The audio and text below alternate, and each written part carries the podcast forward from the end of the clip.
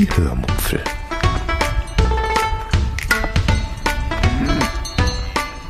Aus dem Tagebuch einer Allgäuerin.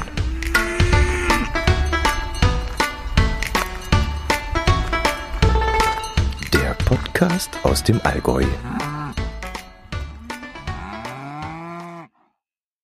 Hallo und herzlich willkommen zur 425. Episode der Hörmupfel, die am 17. Juni 2022 erschienen ist.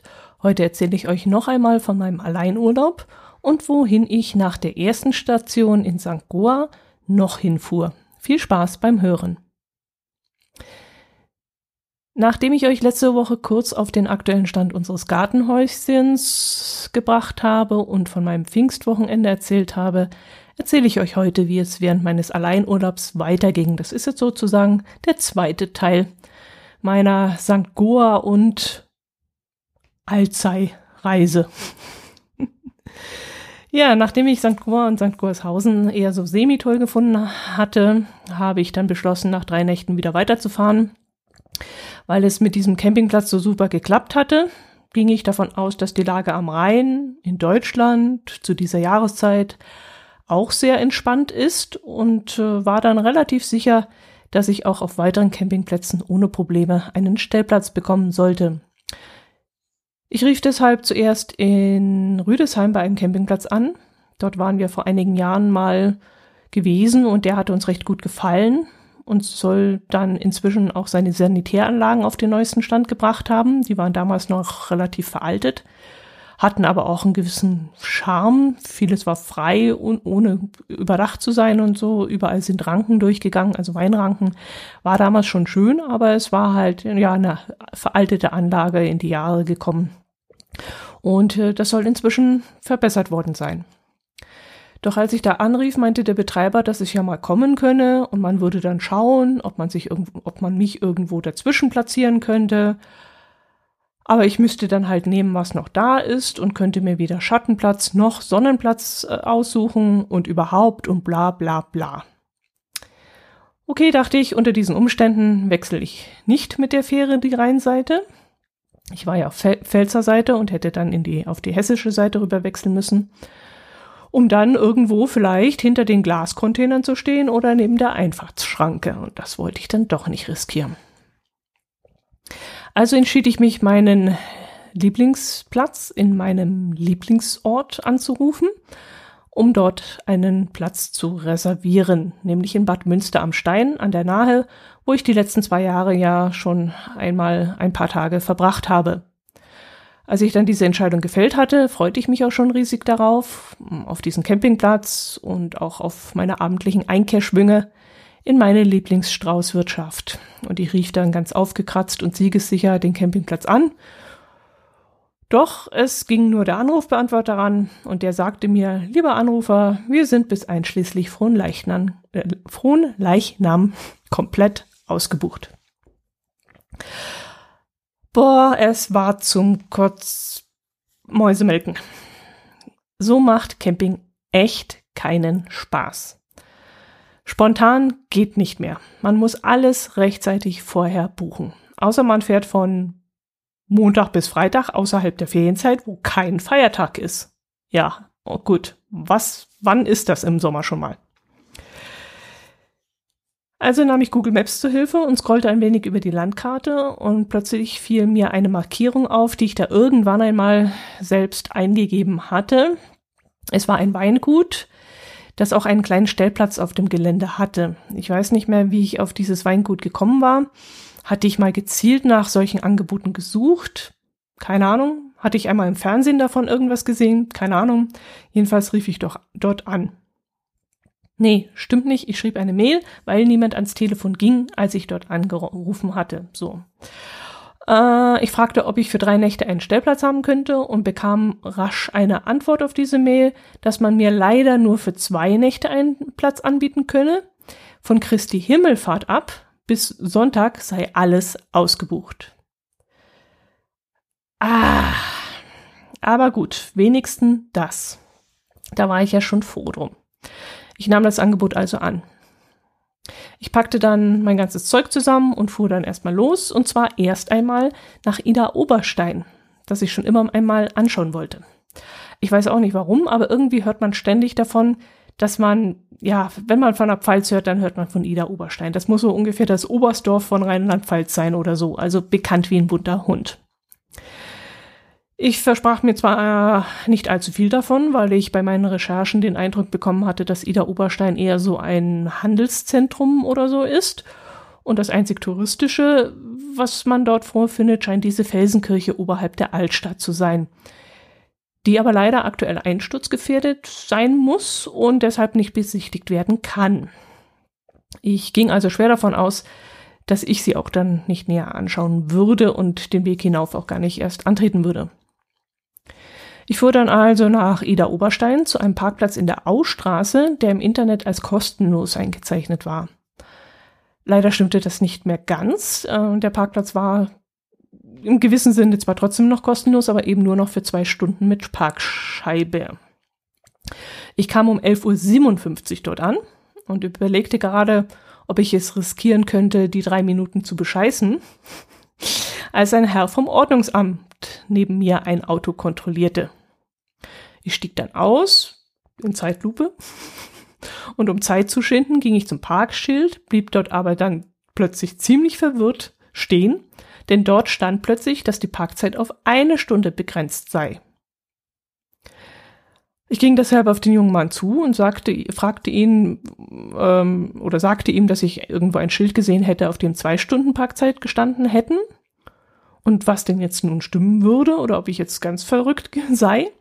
Und er stutzte dann, drehte sich einmal im Preis und meinte dann, dass auf dem Platz, auf dem ich stehen würde momentan, zwei Stunden Parkzeit sind und am Straßenrand, wo er gerade kontrolliert, sei nur eine Stunde. Ich bedankte mich dann für die Auskunft und fragte ihn, wie viel Uhr haben Sie es denn? Und grinste ihn dann ein bisschen sehr auffällig breit an. Und er stutzte dann, schaute auf seine Uhr und kapierte dann plötzlich und meinte dann breit grinsend, naja, 11.59 Uhr. Ich fragte ihn dann, ob er wirklich sicher sei, dass es nicht vielleicht doch schon 12.01 Uhr wäre, und er lachte dann und winkte dann nur ab. Ich fragte ihn dann noch, ob man in Ida Oberstein zwei Stunden überhaupt verbringen könne und ob es genug zu sehen gäbe für diese zwei Stunden. Aber das zweifelte der Mann dann sehr stark an und er meinte dann, man müsse schon sehr langsam laufen und sehr genau alles angucken, um zwei Stunden verbummeln zu können. Ich habe meine Parkzeit dann korrekt eingegeben. Wenn er so meinte, es passt mit zwei Stunden, wird schon so passen und ich wollte einfach nicht riskieren, dass, dass er vielleicht drei Minuten später hinter sein Kollege kommt oder ich weiß ja nicht, keine Ahnung. Oder er vielleicht äh, eine andere Meinung plötzlich hat oder so. Ja, und dann bin ich die, äh, in die Fußgängerzone spaziert, die aber ziemlich traurig aussah. Mm, es gab ein Schmuckgeschäft nach dem anderen. Ida Oberstein gilt nämlich als Edelsteinstadt. Und dementsprechend gibt es dort auch die Angebote. Mm, von außen sah das aber alles ein bisschen sehr, hm, ich will nicht sagen asselig, das ist jetzt boshaft. Es sah alles ein bisschen, ja, doch irgendwie billig aus. Ich weiß es nicht. Hat mir nicht so gefallen. Ja, und dazwischen gab es viele, viele, viele, viele schwarze Zahnlücken, nenne ich das immer. Also offensichtlich hat Ida Oberstein auch sehr mit leerstehenden Immobilien zu kämpfen. Ich lockte dann noch einen Cash als Landkreispunkt und suchte dann das Restaurant auf, das mir der Herr vom Ordnungsamt auf meine Frage hin ähm, auch noch empfohlen hatte. Ich hatte ihn gefragt, wo man gut essen gehen kann. Und er hat dann das Spießbratenhaus Alte Kanzlei empfohlen. Und das bot eben neben Spießbraten auch ein weiteres landestypische Gericht an, nämlich gefüllter Kloß. Das ist so ein Garmkloß, großer Knödel. Also ja, wenn ihr jetzt Garmkloß nicht kennt, hm, wie beschreibe ich das? Also zwei Fäuste würde ich jetzt mal sagen, zwei Damenfäuste aneinander gehalten so ungefähr äh, war dieser Knödel groß und der besteht aus Kartoffelstampf und der ist gefüllt mit einer Mischung aus Hackfleisch, Leberwurst, Brotstückchen, Lauch und Zwiebeln. Dazu gibt es eine Rahmsoße und, und das irritierte mich ein bisschen, Apfelmus. Ja, pff, von mir aus kann man machen, muss man aber nicht. Also mein Geschmack war das jetzt nicht. Und ich habe den Apfelmus dann kurzerhand zu einem Nachtisch umgewandelt. Ja gut, Kartoffelpuffer isst man ja auch mit Apfelmus, gell? Ja, vielleicht, aber irgendwie passt es dann nicht zu dieser Leber, Leberwurst-Hackfleischmischung. Ich fand das nicht so gut. Aber die Hackfleischfüllung, die war richtig lecker. Also da hätte ich mich echt reinlegen können. Das war ja, oh, war die gut gewürzt. Ja, der Kloß ohne Apfelmus war dann allerdings auch nicht nur geschmacklich, sondern überhaupt, also ganzheitlich sozusagen, mein Highlight des Tages. Wie gesagt, Ida Oberstein hat mich jetzt auf den ersten und zugegebenermaßen sehr kurzen Blick nicht besonders angesprochen. Ich habe aber gelesen, dass man rund um Ida Oberstein sehr gut wandern können soll. Es gibt da diese Traumschleifen äh, mit verschiedenen Längen und die sollen auch sehr gut beschildert und auch ausgebaut sein. Also ich will, will da Ida Oberstein nichts absprechen, aber von dem, was ich da jetzt in der Innenstadt gesehen habe und auch auf der Anfahrt dorthin durch das Industriegebiet dadurch, fand ich das alles nicht so ansprechend. Die Menschen waren aber wahnsinnig freundlich vor Ort und äh, sehr aufgeschlossen und äh, Nachdem ich da in St. Goa und St. Goarshausen so schlechte Erfahrungen gemacht hatte, war ich richtig begeistert über die Menschen, die dort jetzt mir begegnet sind. Also äh, jeder, ich sag ja, es ging äh, los vom Ordnungsamtsmitarbeiter bis zu denen im Restaurant und auch auf offener Straße. Es waren alles wirklich sehr, sehr nette Menschen. Ja, ich habe dann noch ein Foto aus der Ferne von dieser Felsenkirche gemacht und bin dann zu. Ach, da war noch was Interessantes, was ich euch erzählen könnte und äh, was mich und die anderen Gäste sehr amüsiert hat. Ich habe ja da auf der Terrasse dieses, dieser Gaststätte draußen gesessen. Ich wollte ja nicht drin essen und äh, die, diese Terrasse war dann überdacht und da haben neben mir auch andere Menschen noch gesessen, andere Gäste. Und da war ein Brunnen in unmittelbarer Nähe und vor diesem Brunnen stand ein asiatisches Filmteam, das für sehr viel Erheiterung gesorgt hat. Das waren so ungefähr zehn bis zwölf Leute, würde ich jetzt mal behaupten, wovon aber nur einer eine recht stattliche Kamera trug. Und der Rest der Mannschaft äh, schlawenzelte um eine etwa 60-jährige Frau herum, die in einem vermutlich für asiatische Verhältnisse eleganten Kostüm steckte. Ich fand es eher ein bisschen altbacken. Und offensichtlich die Moderatorin war. Die äh, eine Angestellte zupfte auch ständig an ihr herum, mh, mm, an den Haaren und hat sie sie auch gepudert? Nee, nicht. Äh, hauptsächlich ging es da um die Haare. Ein anderer stand während der Aufnahme neben ihr und flüsterte ihr ständig etwas zu und nickte dabei ständig, wobei das Nicken fast wie so eine Verbeugung ausgesehen hat, weil sich dabei immer der ganze Körper mit nach vorne gebeugt hat. Und irgendwie sah es so aus, als wäre die Frau in ihrem Heimatland eine richtige wichtige Person, eine richtige Berühmtheit. Zwischendrin fing es dann kurz zu regnen an und es wurden zwei Schirme über sie gehalten und alle anderen standen dann um sie herum, allerdings im Regen, unbeschirmt und wurden nass. Dann wurde es ein bisschen mehr und dann flüchteten, also der Regen wurde ein bisschen stärker und dann flüchteten alle auf die überdachte Terrasse eines angrenzendes Caf angrenzendes, oh, angrenzenden Cafés. Ich muss wieder langsamer reden. Ich will immer alles loswerden, das muss so aus meinem Kopf rausputzeln. ja, und die haben sich dann auf diese Terrasse gestellt und die Frau setzte sich, äh, oder besser gesagt, sie haben sich alle hingesetzt und die Frau, die setzte sich als einzige nicht. Wohl, so vermutete ich jetzt, um ihr Kleid nicht zu zerknittern. Und äh, sie trank dann ihr Kaffee im Stehen, während ihre Crew, diese fast zwölf Mann, zehn Mann, zwölf Mann, vor ihr an zwei oder drei Tischen saßen. Und es war wirklich eine total lustige Szene, das mit anzusehen. Einmal nahm sie gerade eine Sequenz, eine Szene dieser, keine Ahnung, Reisemoderation oder was die da gemacht haben, auf.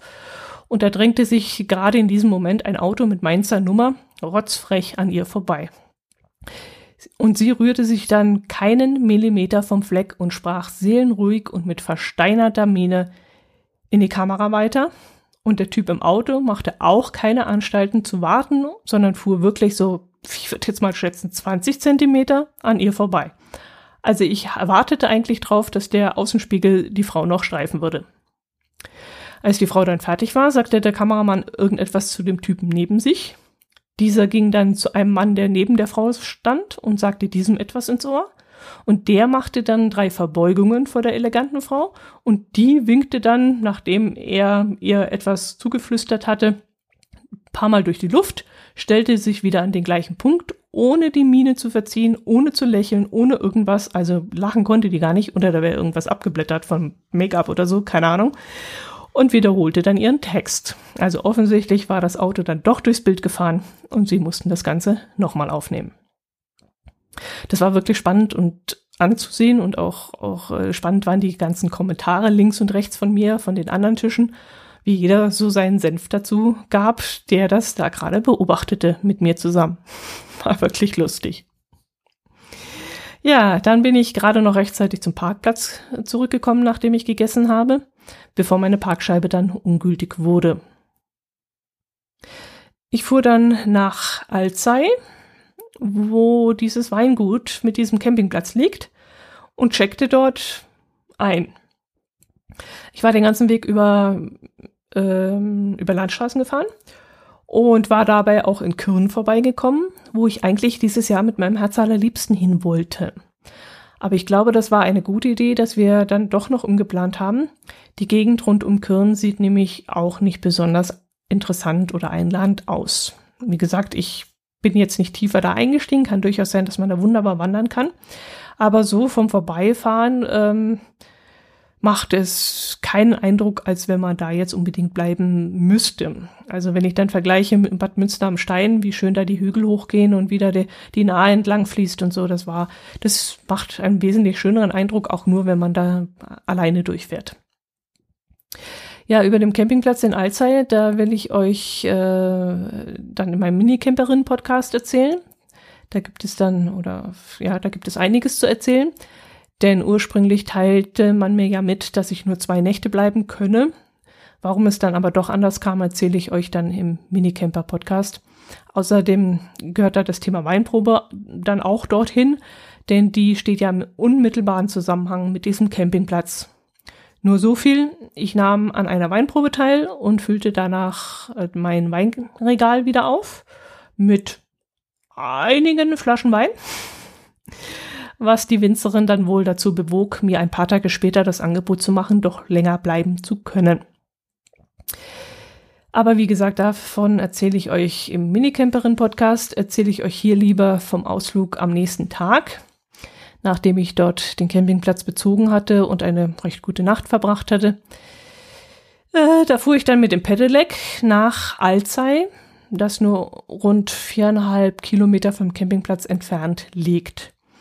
Allerdings fuhr ich nicht auf direkten Weg dorthin, sondern über Umwege, weil ich nämlich ein bisschen durch die Weinfelder fahren wollte.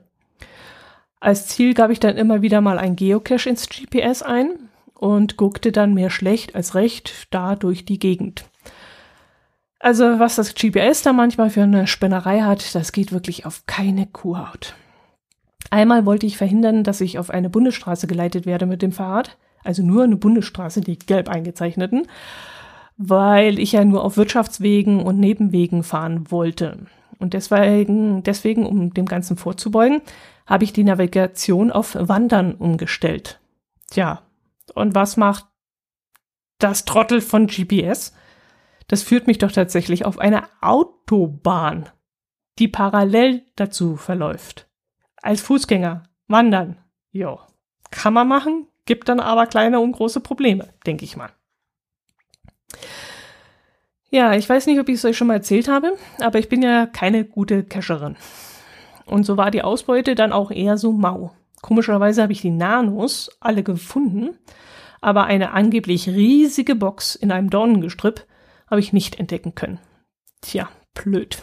Aber das hatte ich ja schon mal erwähnt, dass es mit meinem Herz allerliebsten besser geht. Äh, die Weinfelder bzw. sanfte Weinhügel sind erstaunlich schön.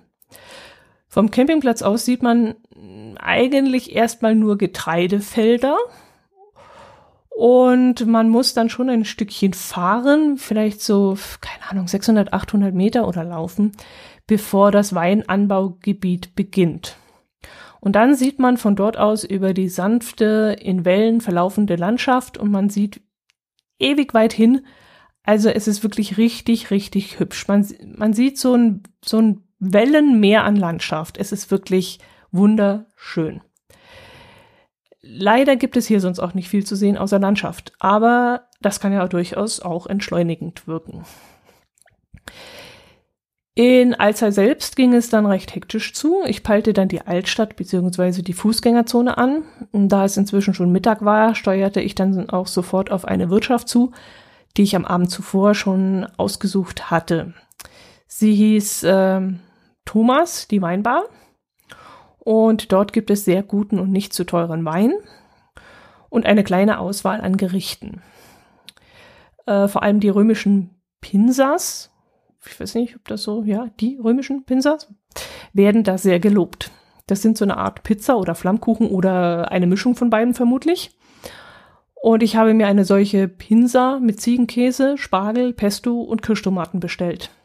Und das Ding war etwas, ja, bisschen kleiner als eine richtige Pizza, aber sehr, sehr lecker und mit hervorragenden Zutaten belegt. Also der Ziegenkäse war definitiv nicht vom Discounter. Und auch die anderen Zutaten, also das war aller, allererste Sahne und sehr, sehr, sehr lecker. Und der, die das Pinsa, hat dann 11 Euro gekostet und war wirklich jeden Cent wert. Okay, eine Pizza, die ja, fast das Doppelte an Menge ist, kostet vielleicht auch 11 Euro, aber da ist die Qualität bei weitem meistens nicht so gut. Hat man ja wieder in St. Goa gesehen. Und ähm, ja, und das war wirklich von der Qualität her sein Geld wert. Die Bedienung war etwas trantütig und leicht verpeilt und ich musste dann auch sehr lange warten, bis sie mich bedient hat. Und andere bekamen ihr Essen dann auch vor mir, die später nach mir gekommen waren. Aber es machte mir auch nicht viel aus, denn ich saß da gemütlich im Schatten und konnte den ganzen Pferdemarkt überblicken. Das ist so das, ja, so der, der wichtigste Platz, vermutlich gehe ich mal aus. Also da hat sich viel abgespielt. Und auf dem Platz war dann auch an diesem Mittag irre viel los. Eine Schulklasse hatte sich an einer Eisdiele angestellt und sich ein Eis geholt und die Kinder lernten dann jetzt auf dem ganzen Platz herum und hatten sich auf sämtliche Stufen gesetzt oder in Schatten verzogen. Und neben mir saßen drei Geschäftsleute, die sich über die, ja, über alles Mögliche, über die Weltwirtschaft, den Krieg in der Ukraine und über Corona unterhielten und so. Und einer der Männer hatte erst vor eineinhalb Wochen Corona überstanden, äh, als er auf Fuerteventura im Urlaub gewesen war. Er war da wohl mit einer neunköpfigen Männergruppe unterwegs und als er dann erkrankte, zog sein Zimmergenosse aus. Und er meinte dann damals, als das stattfand, da zwar noch, das sei eine blöde Idee, weil sie ja schon Kontakt gehabt hätten, aber es wurde dann in der Gruppe so entschieden oder das Hotel hat es entschieden, ich weiß nicht mehr, und ähm, da konnte er sich da, ja, konnte er Veto einlegen, so viel er wollte. Die haben es dann trotzdem gemacht. Ja, und zwei Tage später zog dann ein anderer aus der Gruppe in sein Quarantänezimmer und noch einmal einen Tag später sein eigentlicher Zimmergenosse, der am ersten Tag ausgezogen war. Dann waren sie wieder alle beisammen und waren da in Quarantäne. Allerdings fand ich etwas widersprüchlich, ähm, dass er ähm, sagte, dass er trotzdem noch am Strand spazieren gegangen sei, weil die Spanier es mit der Quarantäne nicht so eng nehmen würden. Er hätte auch am Pool gelegen, hat er erzählt, aber halt dann vermutlich mit Maske. Da habe ich jetzt gar nicht so richtig rausgefunden, ob das jetzt mit Maske war oder ohne, aber ich fand das ein bisschen seltsam, dass er sich dann trotzdem so öffentlich bewegen konnte. Nach dem leckeren Essen bin ich dann noch ein wenig durch die Altstadt gelaufen, am Schloss vorbei und äh, ich bin am alten Rathaus stehen geblieben, als da gerade das Glockenspiel losging. Mm, das alte Rathaus hat da so einen Turm mit einer zweiflügeligen Holztür, die sich zu bestimmten Uhrzeiten öffnet. Und dann ist der sogenannte Volker von Alzey zu sehen, der eine Geige spielt was ich etwas seltsam gefunden habe, denn es spielt ein Glockenspiel, aber der, die Figur hat eine Geige in der Hand. Ja, gut. Ähm, danach bin ich dann noch zum, zur Rewe gefahren und habe mir etwas zu trinken und ein paar Grisinis geholt. Grisinis, das sind diese, weiß nicht, ob ihr das kennt, oder heißt das Grisini? Doch schon diese länglichen äh, Keksstangen. Und ich dachte nämlich, dass ich am Abend meinen Wein, den ich bei der Weinverkostung bestellt hatte, abholen würde. Und da wollte ich dann noch fragen, ob ich vielleicht noch ein Glas gekühlten Weins haben könnte. Und ich wollte dann mich abseits der allabendlichen Weinverkostung auf ein Bänkchen setzen, ein Glas Wein trinken, und die Cressinis dazu essen und diesem ganzen Treiben von der Weinverkostung, die ja da im Hof stattfand unter freiem Himmel, ein wenig zuschauen. Was ich dann auch gemacht habe. Allerdings winkte mich die Dame des Hauses dann plötzlich beiseite und meinte dann, Ei, wenn Sie doch so gerne noch bleiben wollen, dann könnte ich Ihnen da vorne auf der frisch gemähten Wiese noch ein Plätzchen anbieten, wenn Sie wollen. Tja, und das war dann mal eine Überraschung und damit hätte ich so gar nicht gerechnet und ich hatte auch nicht damit geplant. Aber wenn mir so ein Angebot gemacht wird, kann ich ja schlecht ablehnen. Zumal ich mich ja vorher darüber beschwert hatte, dass ich nicht länger bleiben kann. Äh, ich wusste zwar in dem Moment nicht mehr so recht, was ich in dieser Gegend noch anschauen könnte. Ich hatte mich auch gar nicht weiter darauf vorbereitet. Viel zu sehen gab es ja wirklich nicht, aber ähm, wenn ich im Vorfeld irgendwas rausgesucht hätte, wäre es vielleicht einfacher gewesen. Aber da ich ja Ruhe dringend nötig hatte, äh, würde es ja vielleicht durchaus reichen, mal ein paar faule Tage einfach nur so vom Camping, äh, vom Camper zu sitzen. Das ist ja auch recht erholsam. Die Wetteraussichten waren bis dahin, bis zu meiner Zusage, dass ich noch bleiben werde, recht gut. Warum also nicht noch bleiben? Klar, die heimische schöne neue Terrasse, die lockte mich auch ein bisschen, da musste ich ein bisschen abwägen. Mm, aber zu Hause wartete auch noch die familiäre Verantwortung und der wollte ich dann auch noch ein paar Tage entgehen. Am nächsten Tag zog ich dann also morgens nach dem Frühstück, das leider ziemlich vernieselt war, weshalb ich dann äh, im Caddy gefrühstückt habe, äh, zog ich dann vom Hauptplatz, äh, also von dem Hauptcampingplatz auf diese Wiese um, was dann auch in 15 Minuten erledigt war. Hm, ja, dann machte ich das Fahrrad klar und fuhr den berühmten Alzheimer Kunst- und Kulturweg ab. Der Alzheimer Kunst- und Kulturweg ist ein Weg, den der Altstadtverein Alzey erfunden und umgesetzt hat und der auf schätzungsweise neun Kilometern abgewandert werden kann. Ich machte das Ganze aber mit dem Pedelec, was Vor- und Nachteile hatte. Es gab durchaus zähe, längliche Abschnitte zwischen den Skulpturen, wo ich dann froh war, ein Fahrrad zu haben. Aber andererseits betrugen die Abstände dann auch, also zwischen zwei Kunstwerken, nur wenige Meter keine 100 Meter, so dass ich dann schon wieder absteigen musste, kaum dass ich aufgestiegen war. Vielleicht sollte ich euch den Kunst- und Kulturweg ein bisschen bildlich beschreiben. Das bleibt sowieso gerade wieder, fällt mir auf, auf der Strecke ein wenig. Hm, stellt euch mal eine sanfte Hügellandschaft vor, auf der eben Weinreben wachsen, in Reihe und Glied. Zwischen diesen Weinreben führen Wirtschaftswege, an denen dann immer wieder einmal kleine steinerne Hütten der verschiedenen Winzer stehen.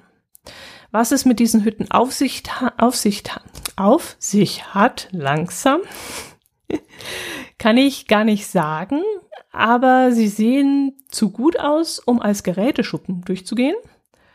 Und ich vermute, dass die Winzer da vielleicht kleinere Events machen können, wie zum Beispiel keine Ahnung, so Traktorhängerfahrten oder so, die durch die Weinfelder führen und mit anschließenden Umtrunk an einen dieser Hütten. Keine Ahnung, ich weiß es nicht, aber wie gesagt, als Schuppen waren die eigentlich zu schön und äh, sie waren auch geschlossen. Ich wüsste jetzt nicht, was da sonst drin oder mitgemacht wird.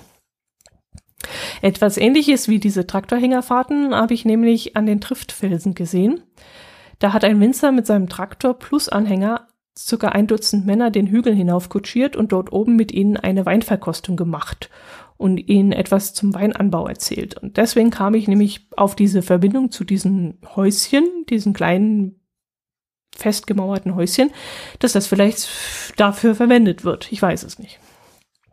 Gut, ich schweife ab. Ich wollte ja vom Kunst- und Kulturwanderweg erzählen. Ich bin also mit dem Pedelec durch diese sanften Weinhügel gefahren und alle Nase lang stand da am Wegesrand ein Kunstwerk oder so etwas ähnliches, was ein Kunstwerk werden wollte. Und da war dann zum Beispiel ein Metallschild, das wie so ein, ja, ihr müsst euch einen Wegweiser vorstellen, allerdings ein schön verzierter und so ein bisschen altmodisch gehämmerter, geschmiedeter Wegweiser. Und da waren eine Gruppe von Wanderer drauf abgebildet, in die eine Richtung und in die andere. Und dieses komische Schild war dann als Kunst angepriesen worden. Ich hatte dann einen Prospekt dabei, auf dem eine sehr große, gro sehr grobe Karte aufgedruckt war, auf der die Standorte dieser Kunstwerke auch sehr grob eingezeichnet waren. Und es kam dann durchaus vor, dass ich irgendeinen eingezeichneten Weg vor Ort dann nicht zuordnen konnte oder dass ich an einer Wegkreuzung stand und mich wunderte, weil kein Kunstwerk zu sehen war, weil dieses nur einen halben Meter groß war und hinter, keine Ahnung, einem Meter hohem Gras verschwunden war. Und auf dem Prospekt sah es dann so, dieses Kunstwerk aus, als wäre es Meter hoch oder ich müsste in die Höhe schauen, um es überhaupt erfassen zu können. Und in, e in echt war das Ding gerade mal einen Meter oder 80 Zentimeter hoch oder so. Und dann passiert es mir auch oft, dass ich an so einem Ding vorbeifuhr, weil die Karte zu ungenau war oder dass, wie gesagt, das Ding auch zu unscheinbar oder die Wegweiser schlichtweg überhaupt nicht vorhanden waren. Überhaupt die Beschilderung von diesem, von diesem Kulturweg ganz am Anfang war noch, waren noch Schilder da gestanden, Kunst- und Kulturwanderweg und äh, irgendwann ab der Mitte war gar nichts mehr zu finden. Da war irgendein anderer Weg ausgezeichnet, aber nicht mehr der. Also es war, ohne GPS wäre ich absolut aufgeschmissen gewesen.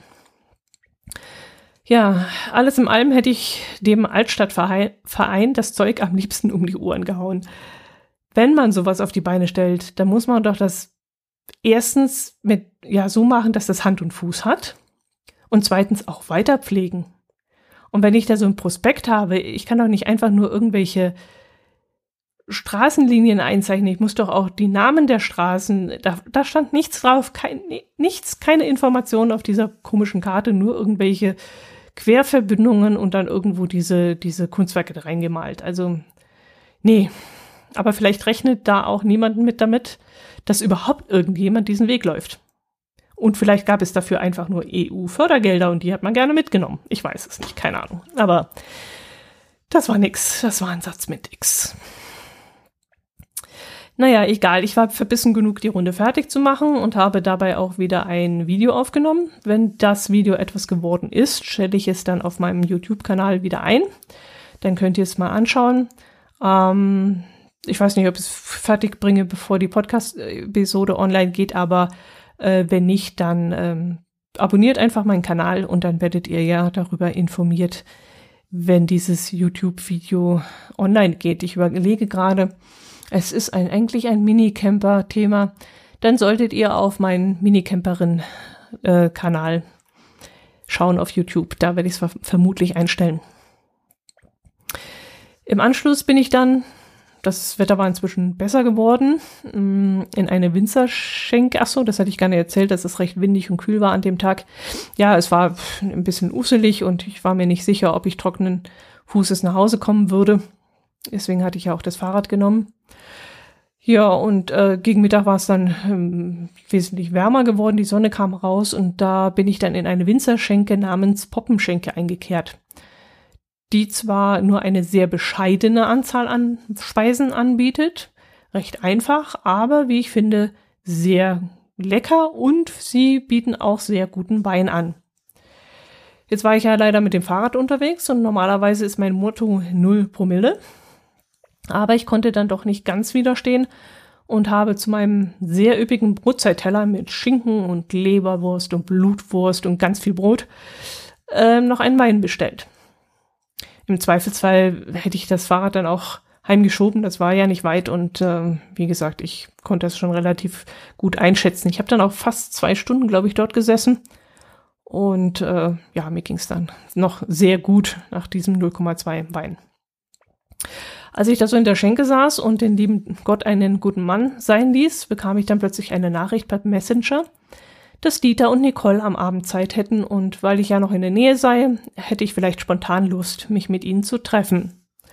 Sie müssten nur 30 Minuten fahren, ja, und gefühlt fünf Kilo schwerer und schon reichlich mit meinem Tagesdosis Wein versorgt.